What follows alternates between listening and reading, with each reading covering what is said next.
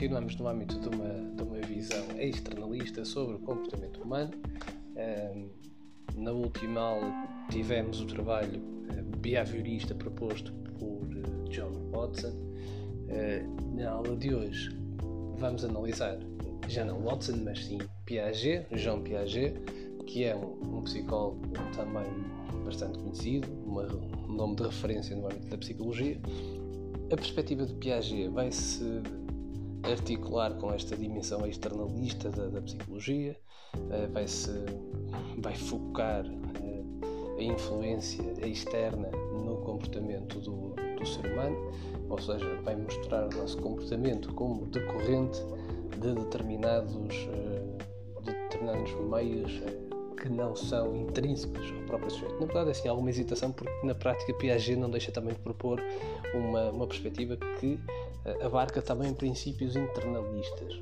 Ou seja, não estamos ainda numa visão compatibilizadora, mas a verdade é que já não poderemos dissociar completamente do âmbito do trabalho de Piaget aquilo que é a influência do meio, ou seja, o externalismo, e aquilo que são as categorias mentais do sujeito, ou seja, o internalismo. Um, Piaget vai fazer aquilo que nós, na próxima aula com António Damasio, eh, consideraremos mais compatibilizador, mas apesar de tudo vai continuar a, considerar que a grande influência sobre o comportamento do indivíduo eh, será o meio.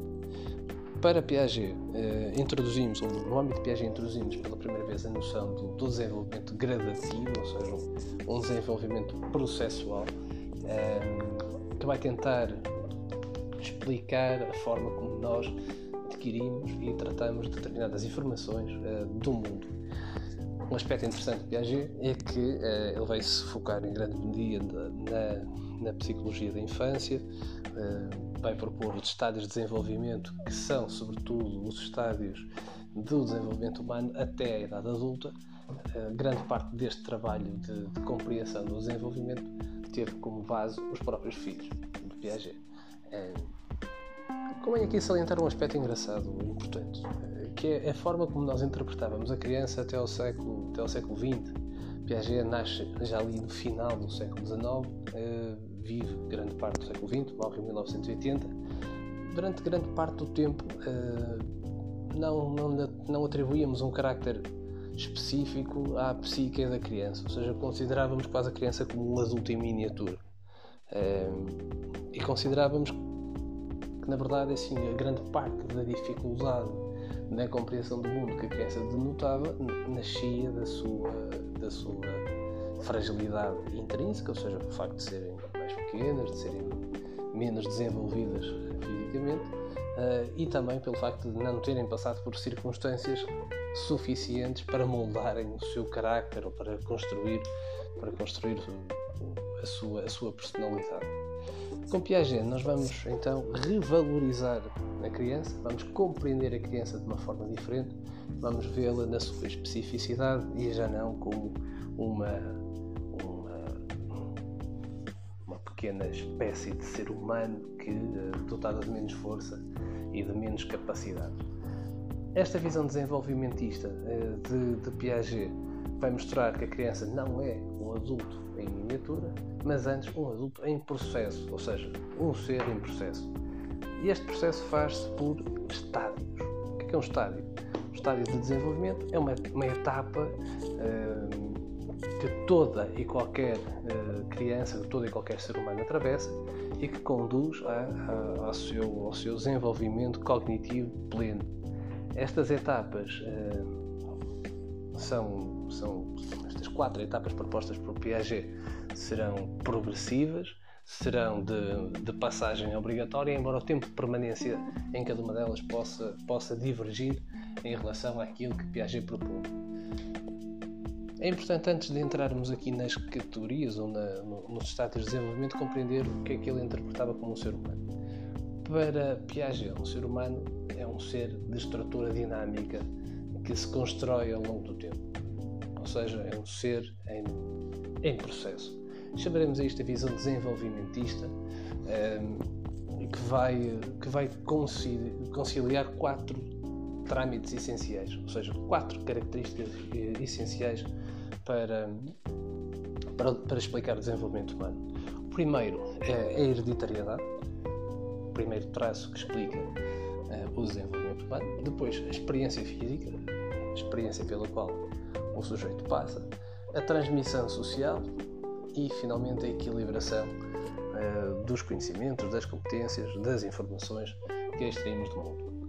Estes quatro fatores essenciais vão, uh, vão acentuar dois aspectos gerais: a maturação do organismo do ser e a ação do meio físico e social. Daí falarmos nesta capacidade do, um, da perspectiva de Piaget servir como forma de, uh, de conciliação já entre a dimensão internalista e a dimensão externalista do nosso comportamento. A hereditariedade, que praticamente era esquecida no âmbito da, da psicologia de Watson, um, a preocupação com a hereditariedade surge com, com uma potencial objeção ao trabalho do, behaviorismo. Uh, o behaviorismo tem, tem, encontra uma grande dificuldade em explicar o comportamento, por exemplo, de, de seres que sejam gêmeos. Como é que dois gêmeos que sejam educados no mesmo contexto acabam por ser pessoas completamente diferentes? Uh, Watson explicaria ou consideraria se trata apenas do, do, facto das circunstâncias nunca serem idênticas, nunca serem exatamente as mesmas. Mas se tivermos dois indivíduos a serem, uh, a serem formados nas mesmas circunstâncias, então idealmente deveríamos ter dois indivíduos exatamente iguais. Não temos. Por isso, uh, este caso, esta influência, esta importância do, da hereditariedade no processo de formação vai ser considerada por, por Piaget, embora não considere gente não considere que a hereditariedade seja suficiente para explicar o comportamento humano. Ou seja, aquele exemplo que também já trabalhávamos em aulas anteriores, o indivíduo isolado, o indivíduo sem as circunstâncias apropriadas, embora possa ter uma propensão genética para um determinado comportamento, não o, não o executará se as circunstâncias do meio não o solicitarem. Um, a experiência física, o segundo, uh, o segundo fator essencial considerado por Piaget para o comportamento eh, vem da nossa capacidade de exercer uma determinada ação sobre um objeto. Ou seja, a experimentação, é a nossa capacidade de, eh, de tocar o objeto, de ver o objeto, de, de, de entrar em contato com o objeto e que nós percebemos facilmente pela ação da criança. O bebê tem uma tendência uh, para mexer no objeto, independentemente da perigosidade que ele represente, porque não o conhece. Ou seja, uh, este acrescento de informação, que vai levar ao seu, ao seu, desenvolvimento, decorre da capacidade que ele tem de entrar em contato com o objeto do mundo. A transmissão social, terceiro fator, é, prende-se com a capacidade de assimilarmos aquilo que vem de fora e normalmente aquilo que vem de fora através de uma fonte de referência, de uma fonte de autoridade. Esta esta, este fator desta esta transmissão social decorre da nossa capacidade de absorver aquilo que uh, o mundo nos potencia, principalmente através do discurso oral, através da, da partilha oral do, do conhecimento. A equilibração, o último dos fatores que nós apontávamos anteriormente, uh, vai ser exatamente aquilo que expressa o conceito, a capacidade de uh, de, de estruturarmos e de, de equilibrarmos, de, de, garantirmos uma coerência, de garantirmos uma sustentabilidade entre os três fatores anteriores. Ou seja, nenhum destes fatores pode ser visto uh, isoladamente, todos devem ser vistos num sentido uh, holístico, ou seja, num sentido integrador. O resultado destes fatores é o desenvolvimento do sujeito, uh, é o desenvolvimento do ser humano. Estes quatro, estes quatro fatores permitem-nos falar permite-nos falar em duas grandes, duas grandes ferramentas, chamamos-lhe assim, de uh, formação do indivíduo. A primeira, nós vamos lhe chamar assimilação. O que é que é assimilar? É, a partir da experiência que extraímos do mundo, enquadrá-la na nossa estrutura mental. Ou seja, é tirarmos um determinado conhecimento que vem da realidade e esse conhecimento ser enquadrado, ser fundamentado no, no nosso interior. Ou seja, é a aquisição e integração das novas informações no nosso corpo de conhecimentos. Depois desta assimilação ocorrer, o segundo fator é a acomodação, é, ou seja, é a compatibilização entre o novo conhecimento e aquilo que era o nosso conhecimento prévio do mundo, ou seja, a nossa capacidade, por um lado, de adquirir e, de outro lado, de integrar, de, uh, de compatibilizar com aquilo que já sabemos. O novo conhecimento deve ser assimilado e harmonizado com os nossos conhecimentos prévios. Subjacente a estes dois processos, eh, que são concomitantes, ou seja, que são sequenciais, a assimilação tende a levar à acomodação, existe então uma adaptação. Esta adaptação é a nossa capacidade de nos integrarmos no meio uh, e nós podemos lhe chamar até mesmo modificação comportamental. O que é que é modificarmos o nosso comportamento ou quando é que nós modificamos o nosso comportamento? Quando a assimilação das novas experiências conduz à acomodação das nossas experiências prévias, levando-nos a reajustar um comportamento que uh, denotávamos sobre a realidade. Então, nós vivemos sempre numa espécie, não, não chamemos tensão, mas uh, podemos falar numa espécie de revisão relativamente frequente entre aquilo que é o nosso corpo de, de conhecimentos do passado com o nosso corpo de conhecimentos do presente na abertura para o futuro. Ou seja, vivemos num equilíbrio um, ehm, que exige de nós capacidade de obtenção, de retenção e de acomodação de informação para nos adaptarmos às circunstâncias. Quando é que se torna uh, viável ou quando é que é necessário fazermos este processo de, de, de adaptação? Sempre que as circunstâncias exijam de nós uma determinada ação que seja, que seja nova. Falando então dos estádios de desenvolvimento, estes estádios supõem intercâmbio constante entre o indivíduo e o meio. Um, sobretudo aqui a salientar o aspecto de, do meio externo. O meio vai potenciar no sujeito as novas experiências que vão conduzir a, a, uma alteração comportamental e a um acrescento cognitivo. Assim sendo, temos quatro estádios de desenvolvimento. O resultado destes quatro estádios de desenvolvimento é um indivíduo pleno, é um indivíduo, chamemos-lhe, uh, maduro, é um indivíduo uh, com, com, com, a potencialidade máxima do seu, do seu intelecto desenvolvido, uh, é um adulto. Aqui a, a ideia do, da Piaget é, é explicar o, o, que é que é o, o, o adulto ou quando é que nós poderemos falar de um indivíduo pleno muito importante. Estes quatro estádios sucedem-se necessariamente na ordem que, que, será proposta, ou seja, na ordem que Piaget propôs, e já foi aqui alertado, mas voltamos a fazê-lo. É, o tempo de permanência nestes estádios não é, eh, não é, não é, não está bloqueado, não é fixo, depende de cada indivíduo e depende das circunstâncias em que o indivíduo está. Falamos então em quatro estádios de desenvolvimento. O primeiro, sensório-motor, ocorre entre o nascimento e os dois anos da criança. O segundo, pré-operatório, dos dois anos aos sete. Temos as operações concretas dos 7 aos 11 e depois as operações formais dos 11 aos 15 anos de idade. O primeiro estágio uh, caracteriza-se pela ação, não se caracteriza pelo pensamento, ou seja, não temos aqui esquemas uh, não temos aqui uh, um quadro de, de, de, conceitos que orienta a existência do indivíduo, temos uma inteligência prática. Uh, o objetivo é executar e não é, uh, não é pensar. Ou seja, podemos até mesmo dizer, com algumas aspas, que a criança não pensa. E não pensa porquê? Porque não tem uma linguagem que lhe vá permitir pensamento. Então, o que ela tem é um quadro de esquemas de ação. Podemos quase falar aqui de um quadro de rotinas. Ao evento A, vai suceder o evento B a criança consegue reajustar o seu comportamento, por exemplo, imaginemos a seguinte circunstância: ela sabe que os pais vão apreciar o comportamento B, ela sabe que normalmente quando faz A, um, quando faz um determinado comportamento, as pessoas ao seu redor sorriem e então ela vai perceber que deve fazer sempre esse comportamento para evocar uma resposta, para esperar uma resposta nos outros.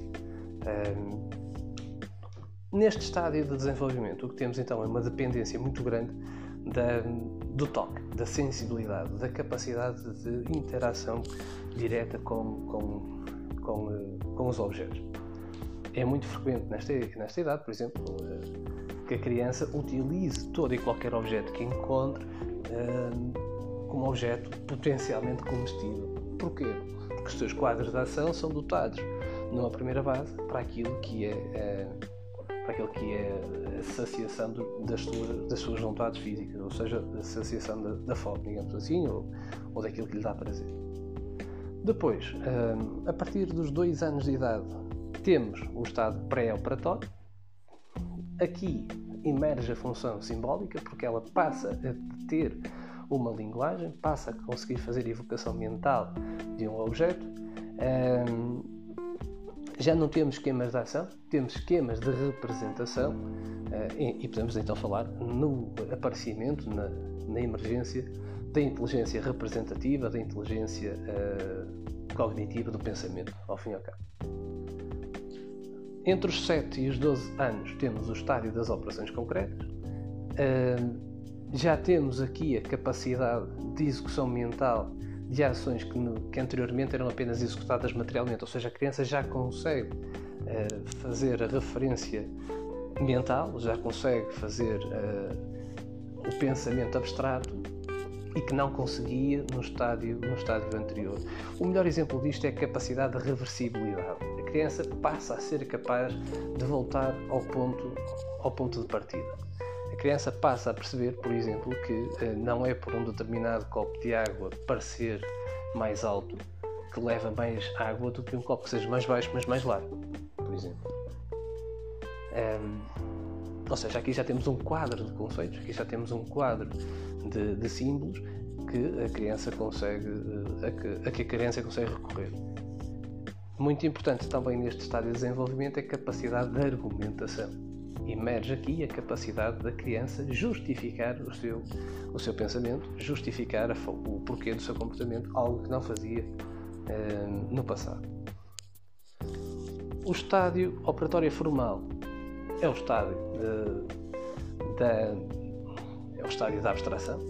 Passa a criança a ser capaz de raciocinar sobre hipóteses abstratas, passa a ser capaz de deduzir, eh, de formular hipóteses, eh, passa a dominar eh, e filosóficos. Então temos aqui efetivamente a entrada da pessoa naquilo que é o pensamento puro, naquilo que é, um, naquilo que é o processo de abstração, ou seja, passa a ser capaz de executar toda e qualquer atividade de forma mental, passa a dominar amplamente um conjunto de, de conceitos que lhe permitem não eh, fazer apenas e só o trabalho materialístico e prático, mas, eh, mas também abstrato. Ou seja, passa aqui a ser capaz de entrar naquilo que nós quase chamamos, ou podemos nos chamar, na adultez do pensamento. Em todos estes estádios, o que é necessário eh, para poder haver alteração, ou seja, para poder haver sequencialidade na passagem por estes estádios de desenvolvimento, é, é necessário que exista uh, uh, um conjunto de, de, circunstâncias, um conjunto de experiências disponíveis à criança. Ou seja, uma criança que não tenha a excitabilidade circunstancial não terá, não irá ultrapassar os não irá ultrapassar validamente, chamemos-lhe assim, os estádios anteriores. Ou seja, cada estádio de desenvolvimento vai supor a posse, a capacidade de enfrentar uma determinada circunstância e são essas circunstâncias que vão condicionar, que vão permitir que a criança domine as competências necessárias desse estádio de desenvolvimento. Em síntese, voltamos a ter aqui uma dimensão desenvolvimentista é externalista no sentido em que vai depender dos,